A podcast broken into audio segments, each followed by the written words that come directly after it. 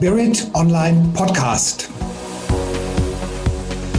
Für Sie vor dem Mikrofon Andreas Kollos.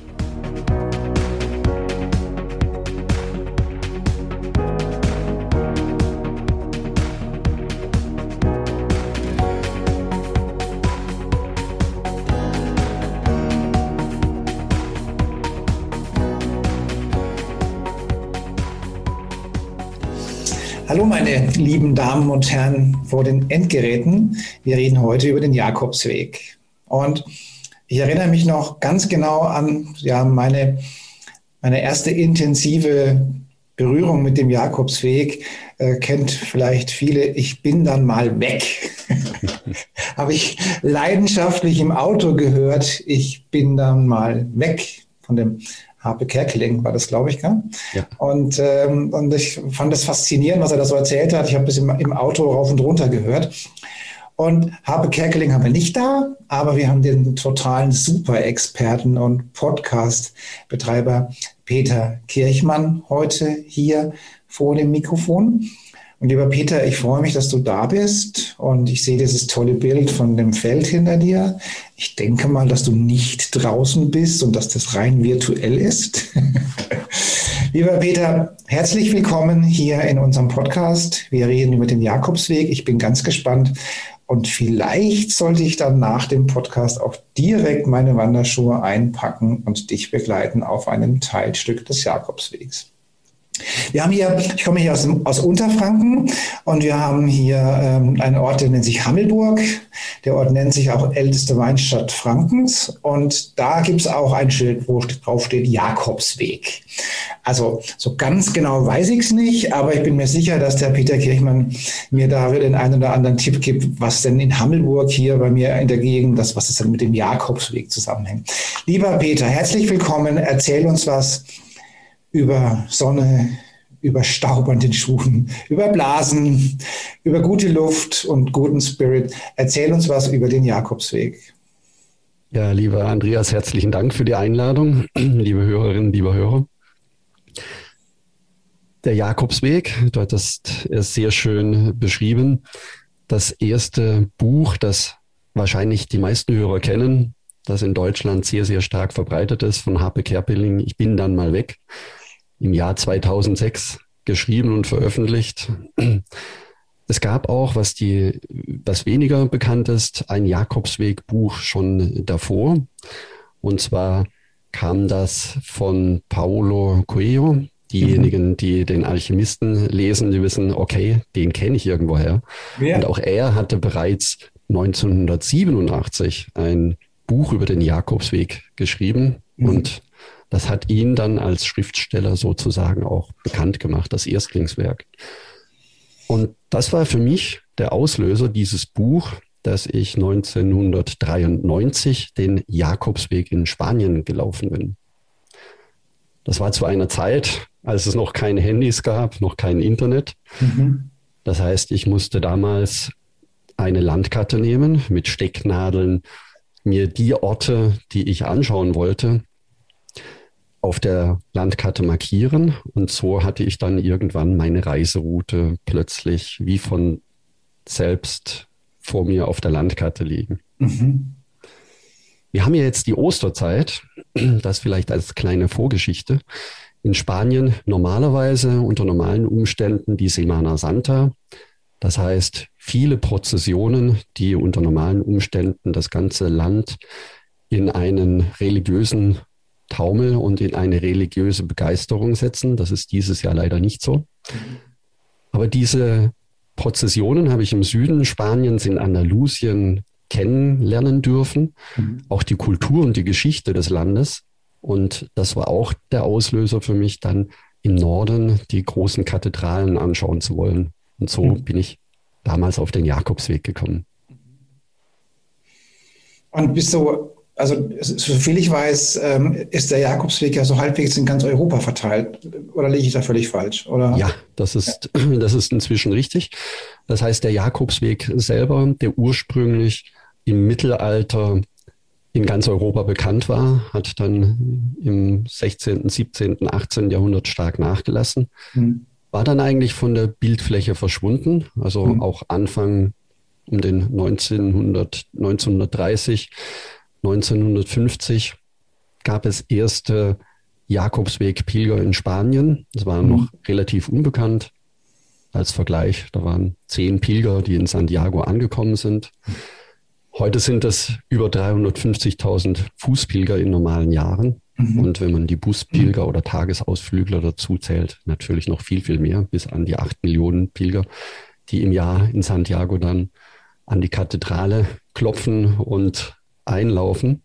Mhm. Der Weg hat sich dann in ein, im Zuge der Europäischen Union und der, der Kultur äh, plötzlich nach vorne gespielt. Das heißt, es gab erste historische Ausarbeitungen. Ein Pfarrer von O Febrero war auf spanischer Seite der Mitbegründer, der nachts mit seinem alten Zitrön und den gelben Eimern der Straßenmeisterei die Farbe auf dem Boden die Pfeile markiert hat. Mhm. Und so war sein Traum, den Jakobsweg wieder bekannter zu machen. Das waren mhm. die Anfänge und die Ursprünge in Spanien. Mhm. Und als die Europäische Union den Jakobsweg als Kulturweg äh, gekennzeichnet hat, sind die Wege auch in Europa wieder kulturhistorisch aufgearbeitet worden mhm. und an vielen Orten durch, durch Jakobsweggesellschaften, die neu entstanden sind, dann auch wieder gepflegt worden. So kann man heute durch ganz Deutschland als Beispiel und auch durch die Schweiz und Österreich sehr viele gut gekennzeichnete Jakobswege gehen. Frankreich auch und es geht natürlich weiter nach Polen und Skandinavien, selbst in Norwegen, in der Olafsweg gehört zu einem Arm des Jakobsweges, sodass man heute sagen kann, mhm. es gibt eine Wegspinne, ein Spinnennetz, das durch ganz Europa sich schlängelt und am Ende der Welt in Santiago dann gemeinsam bis zur Kathedrale verläuft. Und darf ich mir die Frage erlauben, wer denn diesen, wer dann irgendeinem Weg den Namen Jakobsweg gibt? Also gibt es da so eine Art Instanz, die sagt, dieser Weg ist jetzt der Jakobsweg? Und nicht der Weg nach Fulda? Also jetzt, wenn ich von Hammelburg aus sehe. Ja. wenn du vor deiner eigenen Haustüre losläufst, dort beginnt bereits der Jakobsweg. Ja, wollte gerade sagen, ja. Wo auch immer du den ersten Schritt tust, da beginnt der Jakobsweg. Ja, der Jakobsweg beginnt ja tatsächlich vor der eigenen Haustüre, zumindest im, im, im Mittelalter. Mhm. Damals war man ja monatelang unterwegs, da gab es kein Flugzeug, das einen in die Nähe gebracht hat und auch wieder zurück. Mhm. Ähm, der Jakobsweg, der über 1000 Jahre die gleiche Wegstrecke nutzt, vor allen Dingen in Spanien, ähm, ist schon was Einmaliges. Mhm. Das heißt, ähm, die Legende um den heiligen Jakobus des Älteren, der in Jerusalem mit den Jüngern Spanien zugeteilt bekommen hatte als Missionsgebiet. Mhm. Er war wohl nicht ganz so erfolgreich, zumindest zu Lebzeiten. Und äh, als er dann in Jerusalem zu damaligen Zeiten war das unter, war das wohl üblich, ähm, nachdem er dort enthauptet wurde. Das ist, äh, beschreibt die Legende, also seine Legende, deswegen nicht erschrecken, wurde der Leichnam in ein Boot gelegt und die Engel des Herrn trugen ihn wieder zurück an seine Ursprungsstätte nach Spanien. Mhm. Dort wurde das Boot entdeckt und das Grab von ihm entdeckt durch den dortigen Bischof und so entstand die Sage, dass er zurückgekommen sei, um das Land nochmal neu zu missionieren. Da gibt es viele bezaubernde Legenden um ihn, wie er Pilger beschützt, wie er einen Ritter aus dem Meer befreien kann, und in an Land trug oder eine deutsche Pilgerfamilie, die unterwegs festgenommen wurde, weil der Sohn einen Silberbecher wohl geklaut haben soll vom Wirt. Er wurde an den Galgen geknüpft und als die Eltern zurückkamen und ihn sich von ihm verabschieden wollten, da hat er von oben gerufen, liebe Eltern, ich lebe noch, geht zum Bürgermeister und sagt ihm, was sich wirklich zugetragen hat, denn die Wirtstochter, die sich in ihn verliebt hatte, war enttäuscht, dass er das Werben nicht angenommen hatte und hat ihm den Silberbecher in sein Rucksack gesteckt. So, und dann hat der Bürgermeister gesagt, so wie euer Sohn ist so lebendig wie die Hühner, die ich gerade auf meinem Mittagstisch hier esse. Und dann haben die Hühner auf seinem Essensteller Flügel bekommen und sind zum Fenster hinausgeflogen. Und an diese Legende erinnert auf dem Jakobsweg auch heute noch, auf dem Camino Frances in Santo Domingo de la Calzada, in der Kirche ein großer Hühnerkäfig, mhm. in dem die Hühner, in dem zwei Hähne stehen und auch während der Messe gackern und krähen. Jetzt hoffe ich mal, dass Sie nicht den, den jungen Mann abgehängt und die Frau drangehängt haben. Wollen wir nicht näher drauf eingehen. ja, da sind die mittelalterlichen Geschichten. Ja, also ist immer wieder schön. Ich sage immer, naja, ob es stimmt oder nicht, ist auch egal, aber es ist halt einfach eine schöne Geschichte. Ja, ja. Also dann glauben wir das viel lieber, als es zu bezweifeln. Und darf ich fragen, wie oft du denn auf dem Jakobsweg im Jahr, im Monat, in der Woche, in deinem Leben unterwegs bist? Ja. Also wie gesagt, 1993 bin ich das erste Mal gelaufen. Das war der Camino Frances. Dann kamen weitere Jakobswege in Spanien dazu, der Camino del Norte, der Camino Portugues, damals auch noch sehr unbekannt. Dann der Camino Aragones, das ist ein Parallelweg, der in den Pyrenäen beginnt und heute noch sehr ursprünglich verläuft bis Puente la Arena. Mhm. Das heißt, man läuft durch die Pyrenäen, durch kleine Dörfer, durch teilweise verlassene Dörfer und kann in kleinen Pilgerherbergen übernachten. Mhm. In Deutschland oder in Europa selber gibt es auch sehr viele Jakobswege, zum Beispiel von Nürnberg, Ulm an den Bodensee in Süddeutschland. Also die falsche Richtung oder nicht? vom Bodensee geht es dann weiter Richtung Spanien. okay. Gehen wir halt irgendwie dann über Schweiz und Spanien äh, und äh, Frankreich vermutlich dann. Durch die Schweiz und dann bei Genf äh, durch, durch Frankreich. Das sind alles alte Zubringerwege. Okay, wow. Die auch heute wieder lebendig, äh, lebendig sind. Ja, und dann im Pfälzer Jakobsweg, den sind wir mit unseren Kindern gelaufen, im badischen Jakobsweg. Also ich suche mir gerade jetzt in der Zeit, wo wir nicht in, in Spanien unterwegs sein können, gibt es ja trotzdem unglaublich viele Möglichkeiten, tatsächlich direkt vor der eigenen Haustüre mal ein verlängertes Wochenende mhm. auf einem Jakobsweg zu wandern. Mhm. Ja, ich finde das, also ich habe es zwar noch nicht auf der Agenda stehen, das mal zu machen, aber es klingt auf alle Fälle faszinierend, ja. Ja, es ist, wer einmal auf dem Weg unterwegs war, den wird der Weg auch immer wieder rufen. Okay. Es ist auch erstaunlich, wenn man, äh, warum die Menschen den äh, Jakobsweg laufen. Ich habe äh, vielleicht eine kurze Anekdote, wie ich äh, zu dem Jakobsweg-Blog kam. Wir waren 2015 mit unseren Kindern unterwegs in Spanien auf dem Jakobsweg und ich hatte die Idee, von unterwegs aus ein paar Bilder ins Internet zu stellen, damit unsere Freunde und die Familie unseren Weg mitverfolgen können. Sozusagen ein Familienblog. Das fanden meine Kinder nicht ganz so tolle. Haben gemeint, Papa, du mit deinen Ideen, das wird sowieso nichts. Wann waren die Kinder da? Die Kinder waren da elf und 13. Okay. Also sie waren schon, nee, die waren 13 und 15 im Teenageralter. Das war auch ein unglaublicher Weg. Und das hat mich natürlich ein bisschen geärgert und auch mhm. gereizt. Und ich dachte, okay, dann mache ich den Blog eben alleine. Selbst schuld, Kinders. Ja, und daraus ist dann äh, tatsächlich die Webseite Jakobsweg-Lebensweg entstanden. Mhm. Und ähm, inzwischen habe ich sehr viele E-Mail Zuschriften und ich frage auch die, die Blog-Follower gerne, wie seid ihr denn auf den Jakobsweg gekommen oder warum wollt ihr den Jakobsweg laufen? Mhm. Und bei den Motiven ist das erstaunlich, dass man doch große Cluster setzen kann. Das heißt, viele laufen den Jakobsweg, weil sie in Umbruchsphasen einfach mal eine, eine ruhigere Phase erleben wollen, sich selbst finden, den Sinn des Lebens finden. Und oft mhm. geschieht das in Umbruchsphasen. Mhm. Nach der Schule, nach dem Abitur oder nach dem Studium. Mhm bei einem Arbeitsplatzwechsel oder auch wenn man später in die Rente geht. Das mhm. heißt, den neuen Lebensabschnitt bewusst zu erleben, bewusst mit etwas Neuem zu beginnen. Mhm. Natürlich auch das Thema Krankheiten spielt eine Rolle. Das heißt dann, wenn, wenn ich über den Weg schmerzliche Erfahrungen gemacht habe, mhm. ähm, die Suche nach sich selbst oder die Suche nach Gott wird mhm. als, als ähm, Grund immer wieder angegeben oder einfach auch nur die spirituelle Energie des Weges erleben wollen.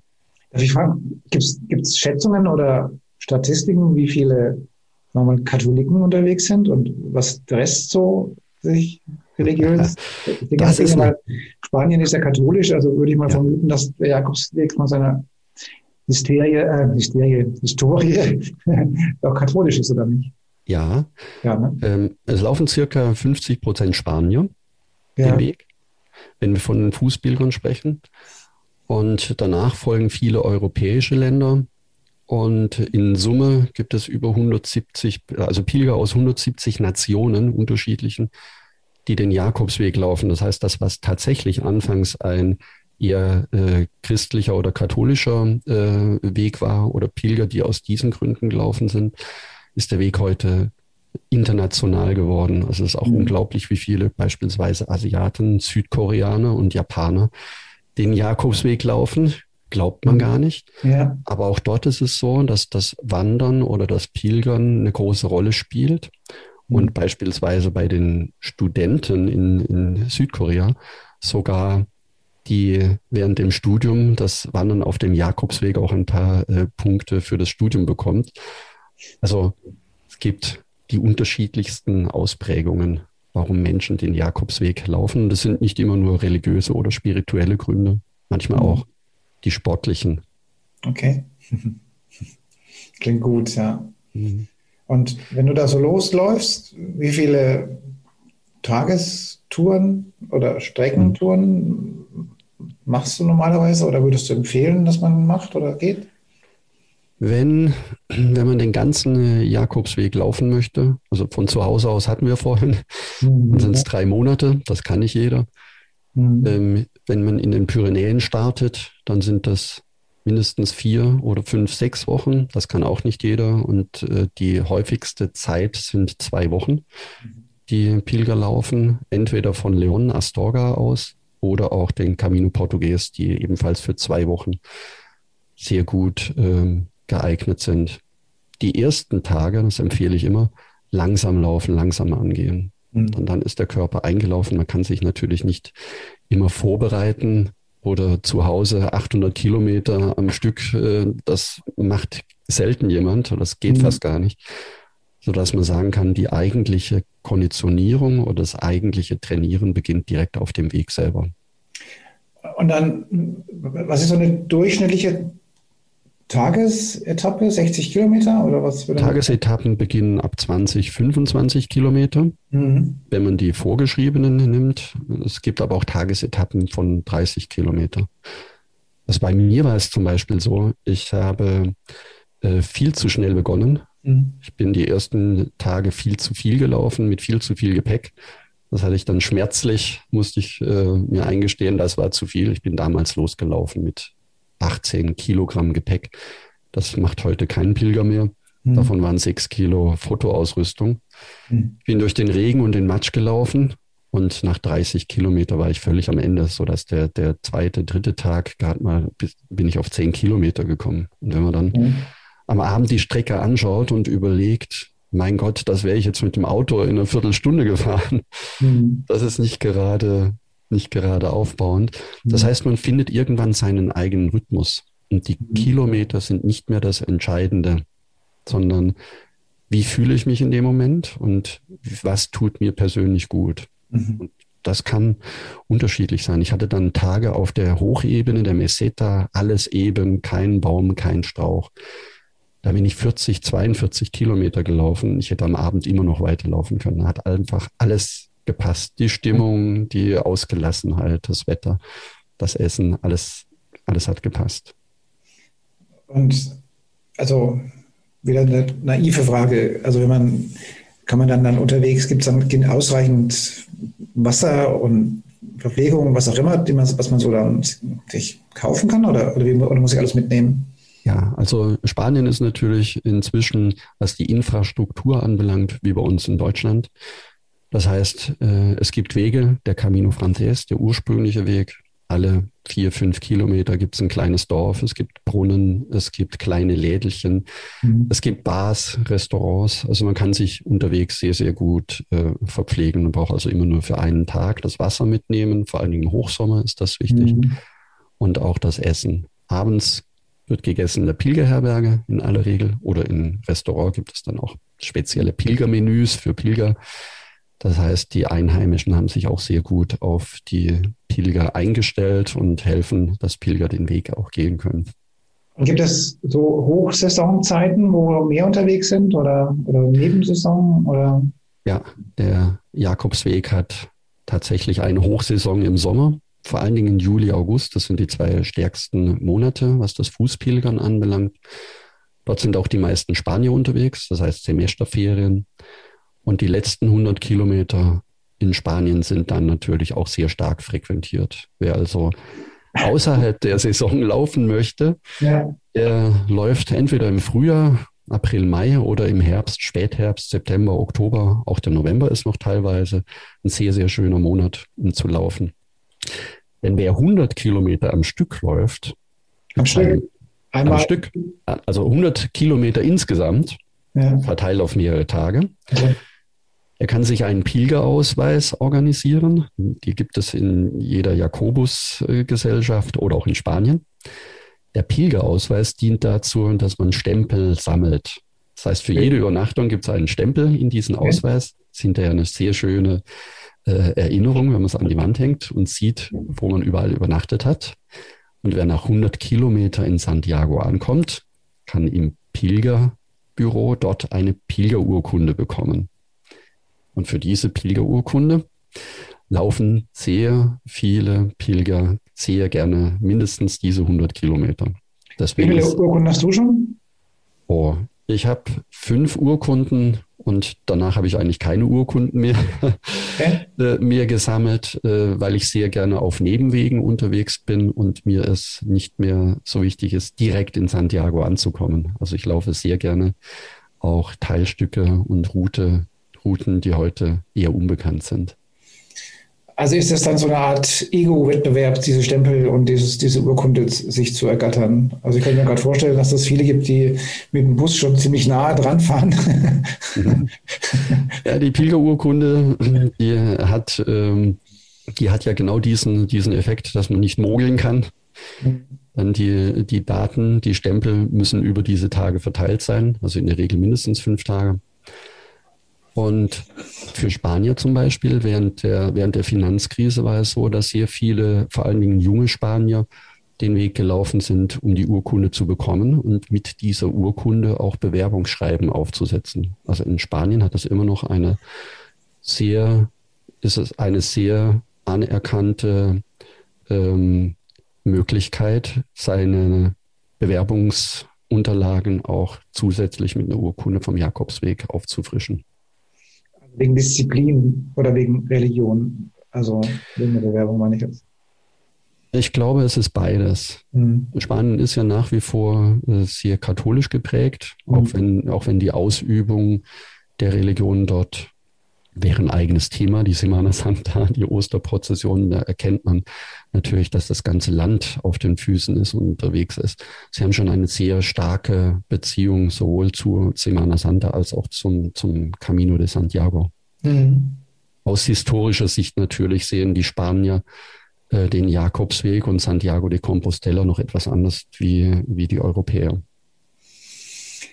Ja, nun war ich vor ein paar Jahren schon mal öfters in Spanien und habe dann auch immer wieder verschiedene Kirchen besucht. In Cadiz zum Beispiel erinnere ich mich. Ja. Und, äh, ähm, also energetisch gesehen waren die Kirchen natürlich Mods-Baudenkmäler oder Mods-Gebäudekomplexe. Hm. Ja. Aber da waren natürlich energie energiemäßig auch viele, sagen wir mal, sag mal, von der Inquisition bis über sonstige Dinge, die da so energetisch verhaftet waren in den Kirchen. Also da geht es schon noch ab, ja. Also kann man schon sagen, energetisch, ja. Ja. ja. ja es gibt die großen Kathedralen entlang des Weges. Und es gibt auch sehr viele kleine romanische Kirchen, kleine romanische Kapellen, mhm. Eunate für, für die Spanier oder für die Jakobsfreunde, die sich auskennen. Eine kleine oktagonale Kirche mitten in den Weizenfeldern außerhalb jeglicher Ortschaften.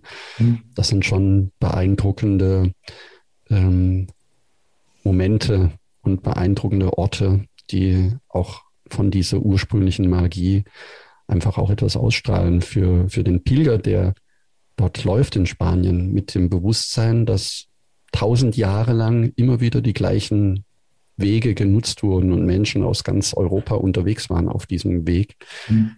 der ja auch vor den, den, vor den christlichen äh, Riten auch von, von Kelten und von den Einheimischen genutzt worden ist. Mhm. Als Initialweg wird er auch beschrieben.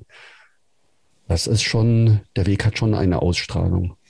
Und wahrscheinlich waren die, die, die Gründe oder die Motivation, warum die Leute da gelaufen sind, über die Generationen und Zeitzonen ziemlich immer identisch, vermute ich mal. Ja. Das war ja, sicherlich ja. immer Krankheit und Bewusstsein und Spiritualität und Glauben. Ich denke, das wird mhm. so ein, ja. Und wir machen ja auch ähm, jetzt in, in, in, meinem Umfeld auch so Outdoor-Seminare und so Sachen. Und da vermessen wir dann schon mal solche Gott Gotteshäuser energetisch. Ja, und da zeigt sich auch immer ganz schnell, dass die, dass die auch die Kirchen diese Ener Energiemuster auch ganz stark berücksichtigen. Also der Klassiker ist immer der, dass der Priester auf einem sehr, sehr guten Energiefeld steht. Ja. Um dann nochmal den, den, den Zusatzbonus der, der Energie aus, der, aus dem Boden und aus dem Universum zu kriegen. Und das Volk dann doch tendenziell eher schwach energetisch positioniert wird, damit sie das auch richtig genießen können, was der Priester da erzählt. also, ja. Ja, das Schöne ist, dass der, dass der Pilger unterwegs ja auch seine eigenen Orte finden kann und seine eigenen Energiequellen ähm, erleben und erspüren kann. Mhm. Also bei mir war das zum Beispiel so, ich bin losgelaufen in den Pyrenäen. Ich hatte in meinem Kopf tausende von Gedanken. Das kannte Gedankenkarussell hat sich gedreht und gedreht. Arbeitswelt, Freunde, To-Do-Listen. Also ich war gar nicht da. Also ich war weder, ich war weder präsent noch ich bin mhm. am Abend angekommen und gedacht, oh, wo war ich jetzt heute unterwegs? Und diese. In den ersten Blasen hat sich das geändert. ja, genau, da hat man den Körper gespürt. da hast du da gedacht, okay, wie ja. lange hält die Blase? Habe ich genügend Plasma dabei? Da war ich plötzlich im Hier und Jetzt, ja.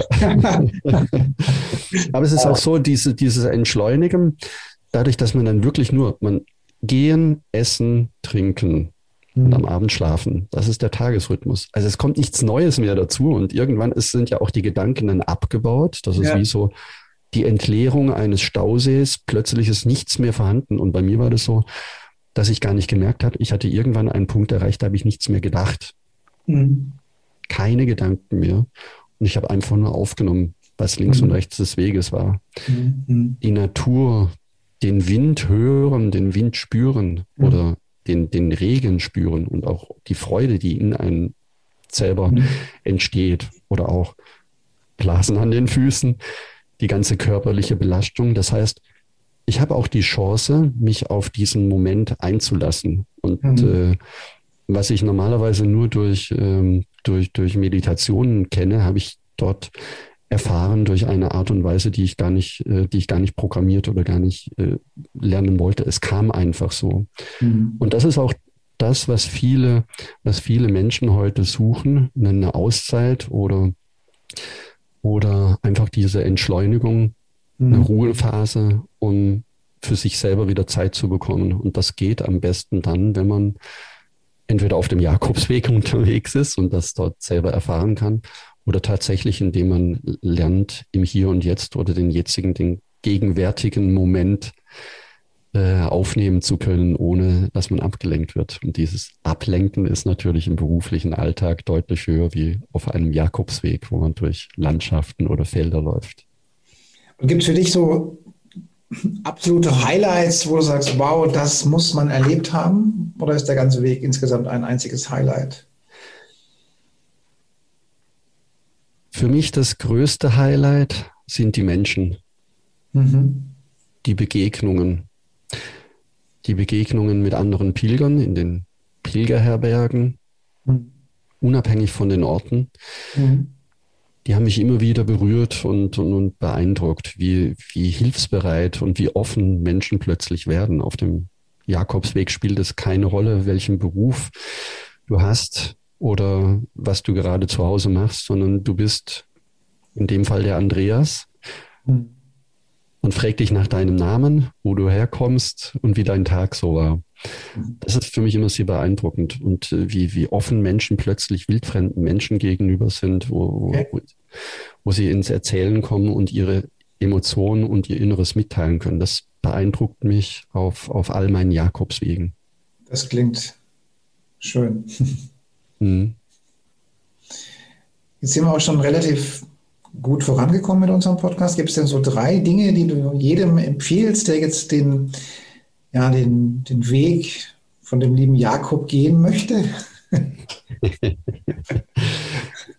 ja, es gibt, es gibt natürlich Dinge, sich nicht zu lange vorzubereiten. Okay.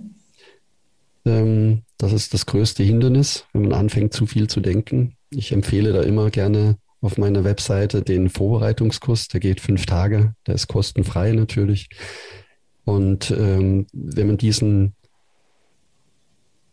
Vorbereitungskurs durchmacht, dann hat man in fünf Tagen alles, was wissenswert ist und kann loslaufen. Okay. Also der erste, die erste Empfehlung wäre, nicht zu viel denken, einfach machen. Mhm. Schritt für Schritt. Okay. Der zweite wäre, Podcast zu hören. Deinen Klar. Podcast hören. Klar, und unseren auch. ja, natürlich. Deinen Podcast hören äh, oder auch den Jakobsweg-Podcast hören. Ja, natürlich, natürlich. Beide. Dann kommt, beide. Man, dann kommt man automatisch in diese, in, in, in diese Welt hinein und kann sich relativ schnell entscheiden, jawohl, das passt zu mir, das fetzt mich an, da möchte ich mit dabei sein, das möchte ich tun. Mhm eine sehr gute Empfehlung für alle, die in, in diesen Phasen sind, wo sie, wo sie mal was anderes machen wollen. Mhm. Noch was? Nicht zu viel vornehmen. Das okay. heißt, der Weg gibt einem nicht das, was man möchte, sondern das, was man braucht. Sehr schön, sehr schön. Vielleicht sollte ich mir doch mal meinen Kalender rausnehmen oder rausholen und mal gucken, wann ich auch mal den Jakobsweg wenn ich da mal einsteige, klingt auf alle Fälle sehr, sehr gut. Gut, lieber Peter, dann bedanke ich mich für dieses tolle Interview. Ich glaube, wir haben jetzt viele Menschen begeistert oder können viele Menschen begeistert, die diesen Weg dann auch gehen. Und ich ähm, bedanke mich und bedanke mich auch für die Energie, die du hier ähm, rüberbringst, äh, die einfach eine innere Gelassenheit ausstrahlt, eine liebevolle Gelassenheit Vielen lieben Dank. Und äh, wenn du noch was sagen magst an die Zuhörerinnen und Zuhörer, dann hast du jetzt noch die Gelegenheit. Und ansonsten wünsche ich eine schöne Zeit. Ja, herzlichen Dank, lieber Andreas, für die Einladung, für das tolle Interview. Es hat mir sehr, sehr viel Spaß gemacht. Und äh, liebe Hörer, wenn ihr auf den Jakobsweg gehen wollt, es geht ganz einfach, Schritt für Schritt. In diesem Sinne wünsche ich euch buen camino, einen guten Weg und eine gute Zeit. Herzlichen Dank.